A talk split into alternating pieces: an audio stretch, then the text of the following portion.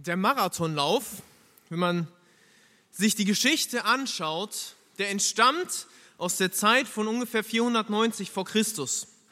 Damals gab es einen Krieg und von den Soldaten wurde ein Laufboot losgeschickt. Und äh, wenn man die Geschichte sich anschaut, dann äh, gibt es verschiedene Versionen. Die, ja, ich finde, die plausibelste Geschichte ist, dass der Laufboot von Athen nach Sparta geschickt wurde und diese Reise in zwei Tagen absolviert ist, um dort Hilfe für den Krieg zu holen. Er musste eine weite Reise auf sich nehmen, um eine wichtige Botschaft weiterzugeben.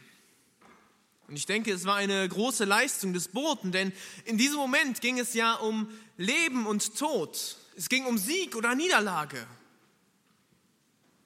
Der Laufbote musste am Ziel ankommen und seine Botschaft weitergeben. Diese Geschichte ist, ähnelt den Geschichten der Propheten, die wir in der Bibel finden. Die Propheten, die auch eine wichtige Botschaft von Gott bekommen haben und sie anderen Leuten weitergeben sollten. Aber zu diesem Laufbooten gibt es eine Geschichte, die besonders gut passt. Und das ist die Geschichte aus dem Buch Jona. Lasst uns einen Blick hineinwerfen in das Buch Jona. Dort heißt es im ersten Vers, das Wort des Herrn erging an Jona, den Sohn Amitais. Wir sehen hier, wie Gott zu Jona spricht. Jona, so heißt es in dem Text, ist der Sohn Amitais. Wir lesen noch an einer anderen Stelle in der Bibel von Jona, in 2. Könige 14, Vers 25. Da lesen wir von Jona, dem Sohn Amitais, den Propheten, der von Gad-Hefer war. Also Jona stammt aus dem Ort Gad-Hefer, der in Sebulon liegt. Also er ist ein, ja, ein Mitglied des Nordreichs Israel. Und er wirkte zur Zeit Jerobeams, also so um 800 bis 750 vor Christus, bevor es überhaupt den Marathon gab. Er lebte zur Zeit der Propheten Amos und Hosea. Und über diese beiden Propheten können wir so ein bisschen in das Leben der Menschen, in das Denken der damaligen Zeit hineinschauen. Die Israeliten haben sich von Gott abgewendet. Es gibt kein geistliches Leben dort. Sie haben den Bund mit Gott verlassen. Sie leben Götzendienst. Gottesdienst findet nur noch zum Schein statt. Es ist geistlich gesehen ein recht trostloses Leben.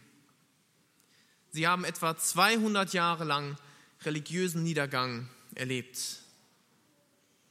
Und dann kommt auch Jona auf das Spielfeld.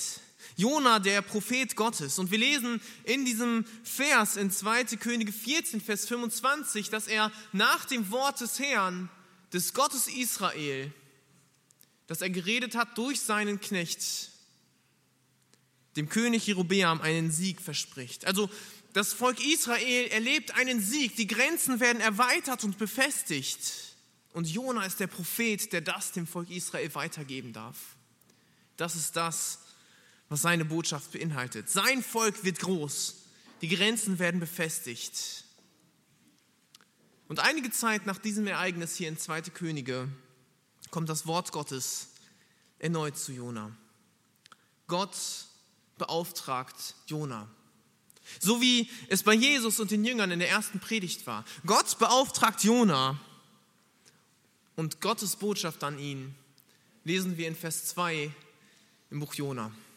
Er sagt, mache dich auf, geh nach Ninive, in die große Stadt und verkündige gegen sie, denn ihre Bosheit ist vor mein Angesicht heraufgekommen. Gott will Jona als Laufboote einsetzen. Er soll, ja wie in der Einstiegsgeschichte, soll er losgehen in die Stadt Ninive und den Leuten dort eine Botschaft weitergeben. Ninive ist die Hauptstadt der Assyrer, etwa 880 Kilometer entfernt von dem Wohnort, wo, wo Jona lebt. Und er muss ungefähr einen Monat zu Fuß gehen, um überhaupt dort anzukommen. Also noch eine viel größere Leistung als das, was der Laufbote von Athen nach Sparta vollbracht hat. Und Gottes Nachricht ist, ihre Bosheit ist vor mein Angesicht heraufgekommen. Und das gib ihnen weiter. Die Assyrer, die Leute aus Ninive, sie haben ein schlechtes Handeln. Die Stadt Ninive an sich ist schon eine sehr alte Stadt. Das erste Mal lesen wir in 1. Mose 10 davon, dass Nimrod diese Stadt gründet. Aber zur Zeit Jonas ist sie Teil des assyrischen Reiches und sie ist eine der größten Städte in dem Gebiet. Und die Assyrer werden eine immer größere Bedrohung in ihrer Gegend, auch für die Israeliten. Dort fallen sie einige Zeit, nachdem Jona gewirkt hat, auch in Israel ein. Die Assyrer, sie haben einen Nationalgott, den Gott Asur. Und neben ihm haben sie noch ganz viele andere Götter. Sie glauben auch an Geistwesen, sie haben einen Ahnenkult, sie sind richtige Heiden, wie man sich sie vorstellt. Gottlose der damaligen Zeit. Das richtige Gegenteil von einem Volk Gottes. Aber nicht nur das, die Assyrer waren wirklich böse Menschen. Man sagt, sie waren eines der grausamsten und gewalttätigsten Reiche, die es in der Antike überhaupt gab. Wir können einen Teil davon im Buch Nahum lesen, in Kapitel 3. Auch dort spricht Gott ihnen Gericht zu aufgrund ihres Handelns. Die Einzelheiten dazu möchte ich euch gerne ersparen, aber man sagt, die Assyrer waren ein richtiger Terrorstaat.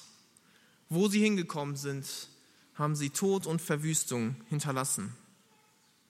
Und man könnte sich jetzt so denken, diese Leute, diese wirklich bösen Leute, sie haben kein Recht darauf, eine positive Nachricht von Gott zu bekommen. Sie haben wirklich nur Gottes Gericht verdient. Zu ihnen passt das, was Paulus in Römer 3 sagt. Er redet dort von Menschen und sagt in Versen 11 bis 18, da ist keiner, der verständig ist. Da ist keiner, der nach Gott fragt. Sie sind alle abgewichen und allesamt verdorben. Da ist keiner, der Gutes tut, auch nicht einer. Ihr Rachen ist ein offenes Grab, mit ihren Zungen betrügen sie. Otterngift ist unter ihren Lippen. Ihr Mund ist voll Fluch und Bitterkeit, ihre Füße eilen Blut zu vergießen. Auf ihren Wegen ist lauter Schaden und Jammer. Und den Weg des Friedens kennen sie nicht.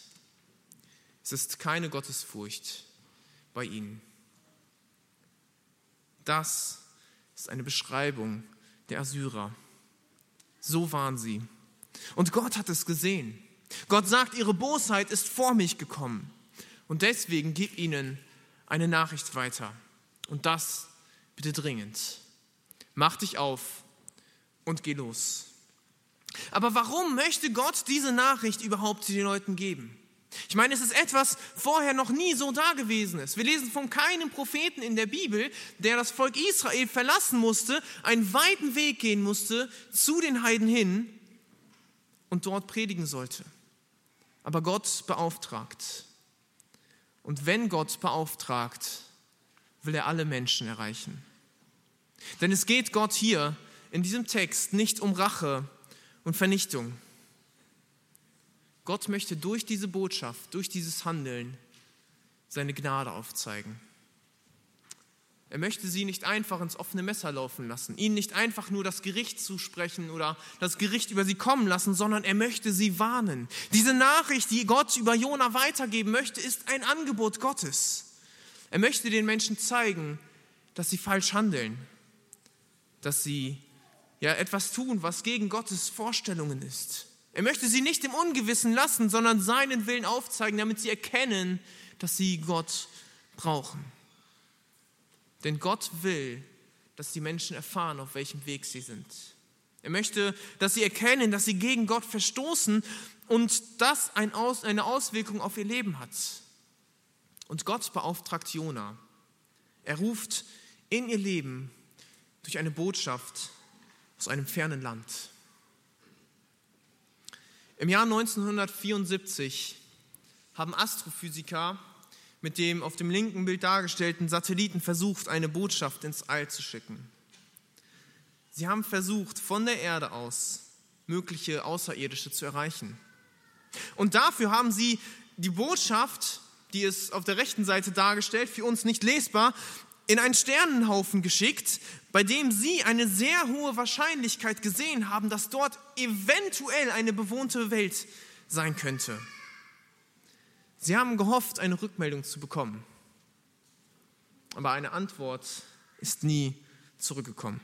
Es gab auch Kritik an diesem Vorhaben. Es haben Leute gesagt, was ist, wenn diese Botschaft die falschen Leute erreicht? Was ist, wenn sie uns feindlich gesinnt sind? Aber sie haben keine Nachricht erhalten. Und genauso wie die Astrophysiker schickt Gott eine Botschaft in die Welt. Nicht um möglicherweise jemanden eventuell an irgendeinem bestimmten Ort zu finden, sondern um jeden einzelnen Menschen zu erreichen. Denn wenn Gott beauftragt, will er alle Menschen erreichen. Dafür schickt er Jona nach Nineveh. Aber wir sehen es auch an einer anderen Stelle in der Bibel. Wir sehen es bei Jona, der ein Prediger Gottes zu seiner Zeit ist. Wir sehen es bei Abraham, der Gottes Willen in seiner Zeit verbreiten soll. Wir sehen es bei den vielen anderen Propheten, von denen wir in der Bibel lesen. Es ist ein Muster, das sich durch die Bibel zieht. Genauso sehen wir es auch später bei Jesus. Wir haben es in der ersten Predigt gehört, wie er Leute in seine Nachfolge zieht, mit dem Ziel, alle Menschen zu erreichen. Denn das ist das, was Gott will. Er will Menschen beauftragen, um Menschen zu erreichen. Wir lesen in 1 Timotheus 2, Vers 4, Gott will, dass allen Menschen geholfen werde und sie zur Erkenntnis der Wahrheit kommen. Denn Gott ist ein Gott, der sich für die Menschen interessiert. Ein persönlicher Gott, nicht irgendein unbekannter Außerirdischer. Gott sieht die Menschen und sie sind ihm nicht egal. Und Gott will helfen. Das sehen wir auch zur Zeit von, von Jona bei dem Siegeszug, den er dem König Jerobeam verheißt. Dieser Siegeszug ist nicht begründet in dem, was Jerobeam geleistet hat. Auch er war gottlos. Es war ein Akt der Gnade Gottes. Gott greift in das Leben ein, weil er den Menschen helfen möchte. Bei Jerobeam, dem Volk Israel, bei Jona Ninive. Denn Gott ist ein guter Gott. Und die Botschaft, die Gott an Ninive weitergibt, diese Warnung für ihr Leben, ist eigentlich die gleiche Warnung, die er auch an uns weitergibt. Wir stehen nicht besser da als die Leute aus Ninive. Der Text aus Römer 3, den ich erst gelesen habe, der so treffend für die Assyrer ist, ist auch treffend für einen jeden Menschen von uns. Da ist keiner, der Gutes tut. Da ist keiner, der Gottes Willen tut. Da ist keiner, der aus sich heraus die Herrlichkeit Gottes erreichen kann. Keiner von uns kann aus sich heraus einen Weg zu Gott finden. Aber Gott, er ruft.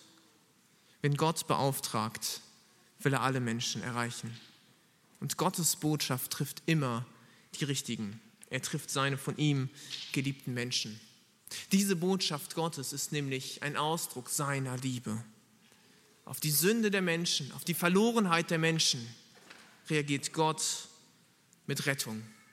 Auch das ist ein Muster, das sich durch die ganze Bibel hindurchzieht. Schon beim Sündenfall am Anfang der Bibel sehen wir, wie Gott Rettung ankündigt. Und Gott geht diesen Weg der Rettung weiter mit dem Volk Israel. Und über die Jahrhunderte hinweg, so lesen wir es im Alten Testament, bereitet er es vor, dass Jesus auf die Welt kommt mit dem Ziel, die Menschen zu erretten. Er will die Menschen nicht in ihren Problemen alleine lassen. Denn wie bei Nineveh sehen wir es, die Menschen und ihr moralisches Fehlverhalten ist Gott nicht egal. Er will helfen, er will eingreifen. Gott will, dass auch sie sich verändern. Er will eine gute Welt. Denn sündiges Verhalten ist Gott nicht egal. Du bist Gott nicht egal. Gott warnt vor den Konsequenzen der Sünde, die ein Gericht Gottes, die eine Strafe nach sich ziehen. Eine Strafe, die bedeutet, für immer verloren zu sein, getrennt zu sein von Gottes Liebe und Fürsorge in Ewigkeit. Ein Leben in einer gottlosen Welt. Denn diese Welt, in der wir heute leben, sie ist nicht gottlos. Denn Gott ist hier noch präsent. Gott ruft durch die Bibel. Durch sein Wort spricht er zu uns, denn Gott möchte sich uns mitteilen. Er möchte uns aufzeigen, dass Sünde Konsequenzen hat. Er möchte uns aber auch aufzeigen, dass er alles vorbereitet hat, um das Problem der Sünde zu lösen, um die Sünde zu entfernen. Und daraufhin ruft Gott dich und mich. Er ruft dich, um dir aufzuzeigen, dass, ja, dass auch du ein Sünder bist, dass auch du verloren bist. Aber er möchte dich, möchte dich auch darauf hinweisen, dass es keine Sünde in deinem Leben geben kann, die zu groß für Gott ist. Es gibt nichts, denken wir an Ninive. Sie waren grausam, aber sie wollt, sollten Gottes Botschaft hören. Und auch wir können die Botschaft Gottes hören. Wir können sie annehmen und gerettet werden, denn die Strafe für die Sünde ist bezahlt. Denn Gott hat ja alles vorbereitet. Er hat alles vorbereitet, indem er Jesus auf diese Welt geschickt hat. Indem Jesus gestorben ist und dadurch den Menschen gezeigt hat, dass Gott sie liebt, dass Gott dich liebt und auch deine Sünden vergeben kann. Die Strafe für deine Sünden ist bezahlt, indem Jesus gestorben ist. Und Jesus ist der, den wir brauchen, um einen Weg zu Gott zu finden. Der Weg ist frei für eine Entscheidung. Du kannst dich entscheiden für Gott.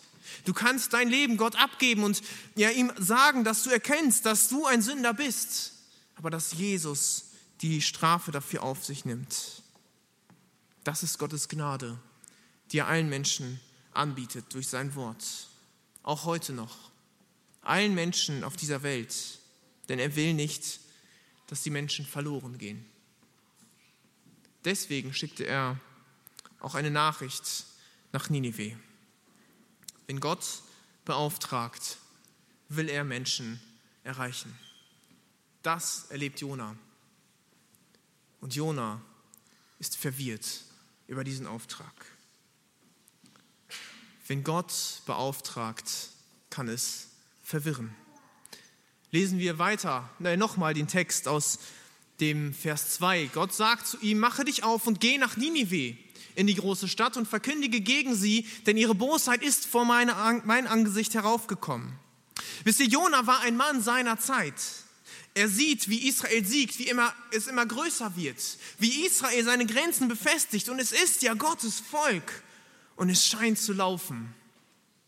Und auf der anderen Seite sind die Heiden, die Gottlosen, die ja gar nichts mit Gott zu tun haben und allen voran die Assyrer, die in den letzten Jahren bei Jona ja so gottlos durch die Welt gegangen sind, so böse und eine Bedrohung für das Volk Gottes. Und ich kann mir sehr gut vorstellen, wie Jona zu Hause sitzt und sich fragt, wann ist es endlich soweit, dass Gott eingreift und auch diese Feinde zurechtweist, sie aufhält und die Bedrohung beseitigt. Denn die anderen Völker müssen sich doch dem Volk Gottes unterordnen. So heißt es doch in Gottes Verheißung, das Volk Israel wird groß werden. Ich sehe dieses Denken, das ist nachzulesen bei Amos. Und das ist auch Jonas Problem. Die Heiden sind nicht viel wert. Nur das Volk Gottes, nur Israel zählt. Die anderen sind außen vor. Jona beschreibt die Heiden auch in dem gleichen Buch, in Vers 9 im zweiten Kapitel. Da sagt er, die Verehrer nichtiger Götzen, sie verlassen ihre Gnade. Also dadurch, dass sie nicht an Gott glauben, haben sie eigentlich kein Anrecht darauf, überhaupt irgendetwas von Gott mitzubekommen. Sie verlassen ihre Gnade. Sie verdienen nur Gericht. Aber dann kommt Gottes Wort an Jona. Und er sagt ihm, geh nach Ninive. Und Jona fragt sich, warum? Warum gerade zu meinen schlimmsten Feinden? Warum nicht in das Volk Israel? Das Volk Israel braucht vielleicht auch Erweckung. Vielleicht denkt Jona auch daran. Warum gibt es hier keinen Aufbau?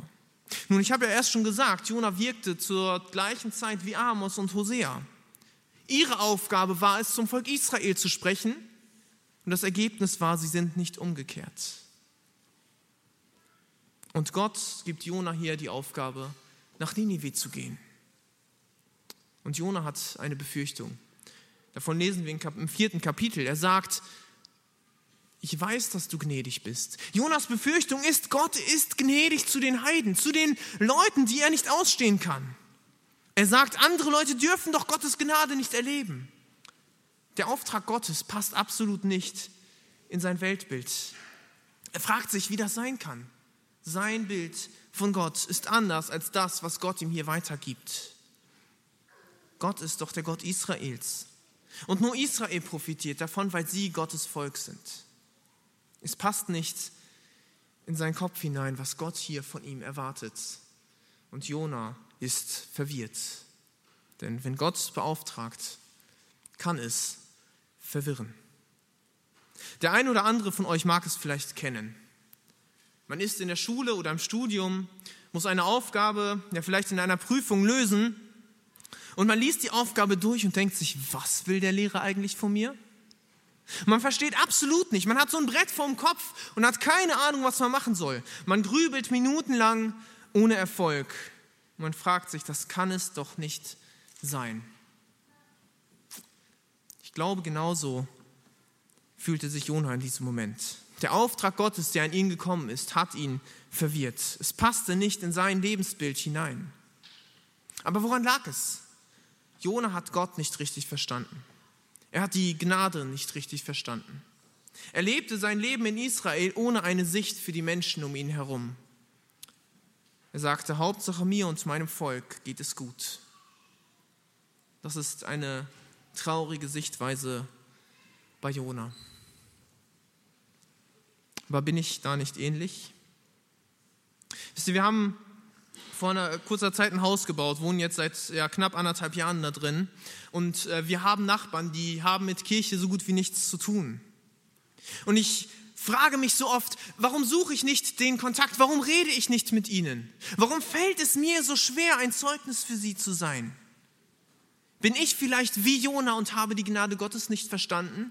Habe ich die Dringlichkeit nicht verstanden, dass auch sie Jesus brauchen? Vielleicht kennst du das. Vielleicht kennst du auch das Denken, die anderen werden eh nicht hören, wenn ich, von, wenn ich ihnen etwas erzähle. Die Menschen glauben doch eh nicht. Sie wollen doch gar nicht erst hören. Die Bibel ist für sie doch veraltet. Aber wer bin ich, dass ich das beurteilen kann, was andere Menschen denken? Vielleicht sind aber genau das unsere Vorurteile. Die Deutschen sind verschlossen zu verschlossen, um an Gott zu glauben. Die Muslime, sie haben vielleicht einen anderen Glauben, sie werden gar nicht darauf eingehen. Und heutzutage sind die Menschen eh zu aufgeklärt, zu auf sich selbst bezogen, um überhaupt einen Gedanken an Gott zu verschwenden. Oder diese Leute, sie passen doch gar nicht zu uns, sie passen doch gar nicht hier rein in unsere Gemeinde. Aber auch diese Menschen, gerade diese Menschen brauchen Gnade. Diese Menschen brauchen Gott. Und Gott will da unsere Sichtweise ändern. Dass wir aus unserem Alltag, aus unserem Denken herausgeholt werden, so wie Jona und seinen Auftrag erfüllen, dass wir seine Nachricht weitergeben. Denn Gott will uns herausfordern, aus unseren Gewohnheiten rauszukommen. Denn es geht um mehr als um unser Leben, um unseren Alltag, um unsere Gemeinde, Gottes Verständnis von Gnade ist anders. Und Gott möchte, dass wir dieses Verständnis der Gnade bekommen, dass wir sein Verständnis von Verlorenheit bekommen und dann seinen Auftrag erfüllen.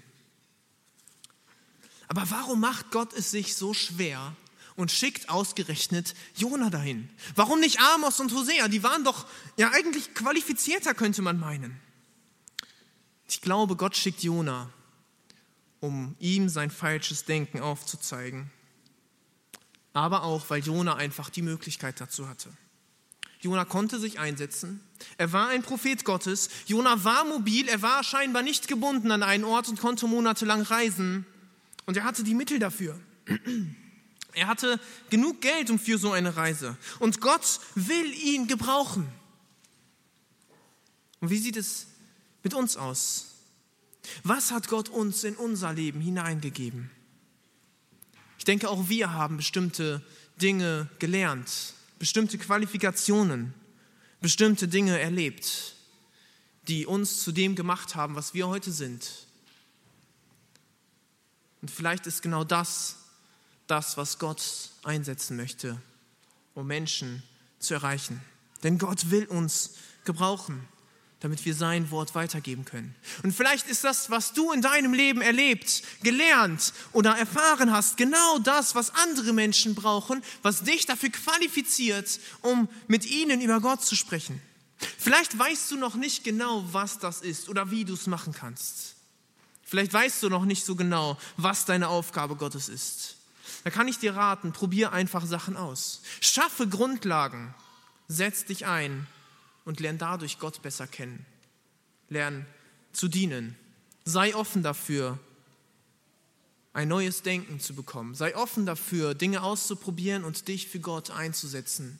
Und zieh dich nicht zurück und warte, bis irgendwann irgendetwas passiert. Vielleicht müssen wir uns da aber auch selbst überwinden. Ich muss das tun. Vielleicht sind wir manchmal verwirrt von Gottes Art von Gottes Dringlichkeit und seinem Auftrag. Aber wir müssen uns bewusst sein, es ist unser Auftrag. In Römer 10, Vers 14 heißt es, wie sollen sie an den glauben, von dem sie nichts gehört haben? Also wie sollen Menschen an Gott glauben können, wenn sie nicht mal davon hören?